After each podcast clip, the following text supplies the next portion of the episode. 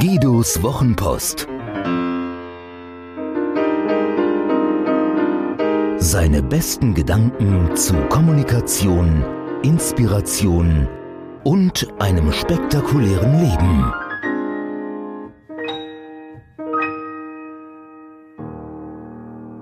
Debatten über Leben leicht gemacht. Es gibt Menschen, die halten alle anderen für Idioten. Nicht immer haben sie Unrecht, denn eine der typischen Gesten unserer Zeit ist heftiges Kopfschütteln. Eltern müssen auf einem Schulhof Mensch ärgere dich nicht wieder übermalen, weil es irgendeinen Gore-Tex-Jacke Passat Kombi Menschen an ein Hakenkreuz erinnert. Im Supermarkt liegen Bananen einzeln verpackt und auf den Straßen verängstigen uns rasende Rentner, die mit anzugsstarken E-Bikes ihr Verkehrsleben photoshoppen. Darüber kann man geteilter Meinung sein, sicherlich. Und das Sensationelle, wir müssen uns nicht einig werden und können uns trotzdem mögen. Ganz ehrlich, ich glaube, dass diese Erkenntnis für viele neu ist. Bei unterschiedlichen Meinungen ist es wirklich nicht nötig, bis aufs Blut darum zu kämpfen, den anderen zu überzeugen, zu missionieren, zu heilen. Oder um es mit Norbert Kardau zu sagen, dem ehemaligen Geschäftsführer der Bürgschaftsbank Hessen und somit lange Jahre lieber Kunde von mir, wenn ein Mitarbeiter zu mir ins Büro kommt, haben wir einen kurzen Meinungsaustausch. Er kommt mit seiner Meinung und geht mit meiner. Er meint es im Scherz und äh, tatsächlich muss es so ja auch nicht sein. Die Amerikaner haben eine sehr schöne Bezeichnung dafür. Sie sagen agree to disagree. Ist ja auch logisch. Wenn alle Menschen unterschiedlich sind, haben sie zu vielen Themen unterschiedliche Auffassungen. Dennoch ist eine friedliche Koexistenz möglich.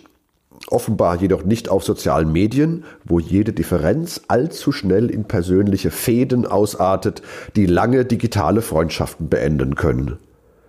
Oder doch?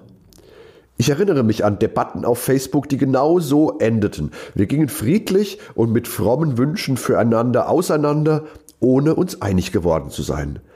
Mit einem hohen Würdenträger der katholischen Kirche war das unlängst so. Er hatte sich über die Lokalzeitung geärgert. Ein Thema, bei dem ich nach all den Lügen, Pressen, Tiraden faschistoider Fackelträger sehr empfindlich geworden bin.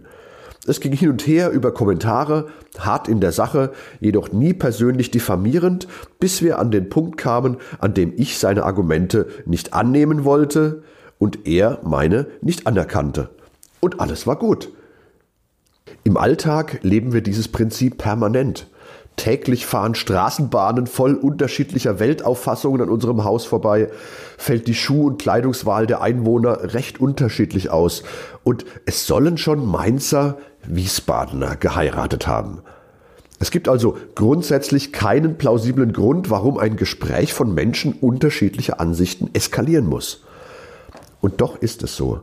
Das passiert immer dann und deswegen, wenn Menschen ihre Ansicht zur Weltanschauung und zum Religionsersatz erheben.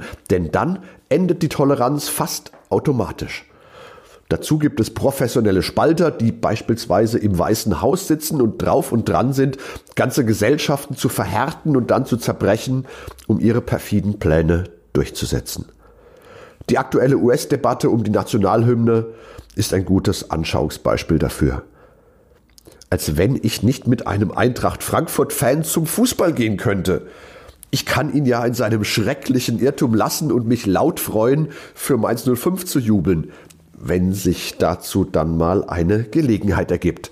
Das muss er ab, das kann er ab. Agree to disagree eben. Hat dir diese Geschichte gefallen? Magst du Guidos Wochenpost als Podcast? Das würde mich wahnsinnig freuen und auch stolz machen. Und wenn das so ist, dann würde ich mich noch mehr freuen und es würde mich noch stolzer machen, wenn du mir eine Bewertung gäbest. Gerne fünf Sterne, wenn du es für angemessen hältst. Gerne eine Rezension, ein paar Zeilen dazu, was dir besonders gut gefallen hat und was es vielleicht für dich bedeutet hat. Das Schöne ist, mit guten Rezensionen steigt die Reichweite und dann kommen noch mehr Menschen in den Genuss von Guidos Wochenpost als Podcast. Das wäre doch toll, oder?